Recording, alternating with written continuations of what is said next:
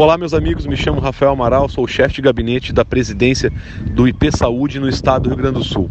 Quero mandar um abraço aqui ao meu amigo Cleiton Rocha e a todos os ouvintes do programa do 13, programa esse que conduz a zona sul do estado. Quero aqui hoje poder explicar a situação que aconteceu e saiu nas mídias de Pelotas e na região sobre o fechamento da agência do IP. Há três anos atrás, o IP se dividiu em duas frentes: IP Saúde e IP Previdência. Todos os prédios das agências pertencem ao IP Previdência. O IP Previdência, no início da pandemia, achou melhor, por segurança, fechar as agências. No meio do, dessa caminhada toda, né, que estamos até hoje, o IP Previdência entendeu que deveria fechar todas as agências e fazer o trabalho somente digital. Através do presidente Júlio Ruivo, que também tem essa visão do interior, ele entendeu que é necessário não deixar toda uma população que não nasceu na era digital e tem dificuldades de acesso ao mundo virtual.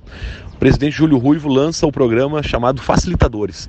Programa esse que é criado junto com, com as prefeituras municipais de todo o estado do Rio Grande do Sul para manter o atendimento presencial das pessoas que necessitam de auxílio para informações, cadastros e todo e tipo qualquer dúvida que venham ter é, no mundo digital na plataforma IP Saúde.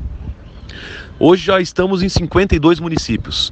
Uh, no início de agosto, o vereador Michel Promove de Pelotas esteve em Porto Alegre conversando com o presidente Júlio Ruivo, também preocupado com a situação do fechamento das agências. Uh, e aí nós conseguimos deixar ele responsável para buscar uma conversa junto ao Executivo Municipal, a prefeita Paula, para que pudesse buscar essa parceria que já acontece hoje em Bagé, na região da campanha, que atende não só Bagé, mas a região inteira.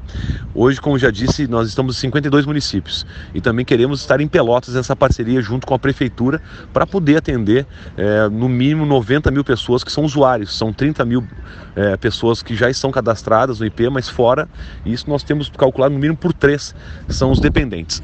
Então eu tenho certeza que a prefeita Paula, como uma educadora, sabe que nós temos uma grande parte da população que não tem o domínio das plataformas digitais e necessitam, por enquanto, dessa ajuda. É um trabalho mais voltado para o ser humano, um trabalho mais voltado para as humanidades digitais e a gente necessita desse auxílio para poder ajudar os gaúchos, não só de Pelotas, mas da Zona Sul do Estado. Estamos aqui à disposição 24 horas para poder ajudar no desenvolvimento do Estado e da Zona Sul do Estado. Um abraço, meus amigos.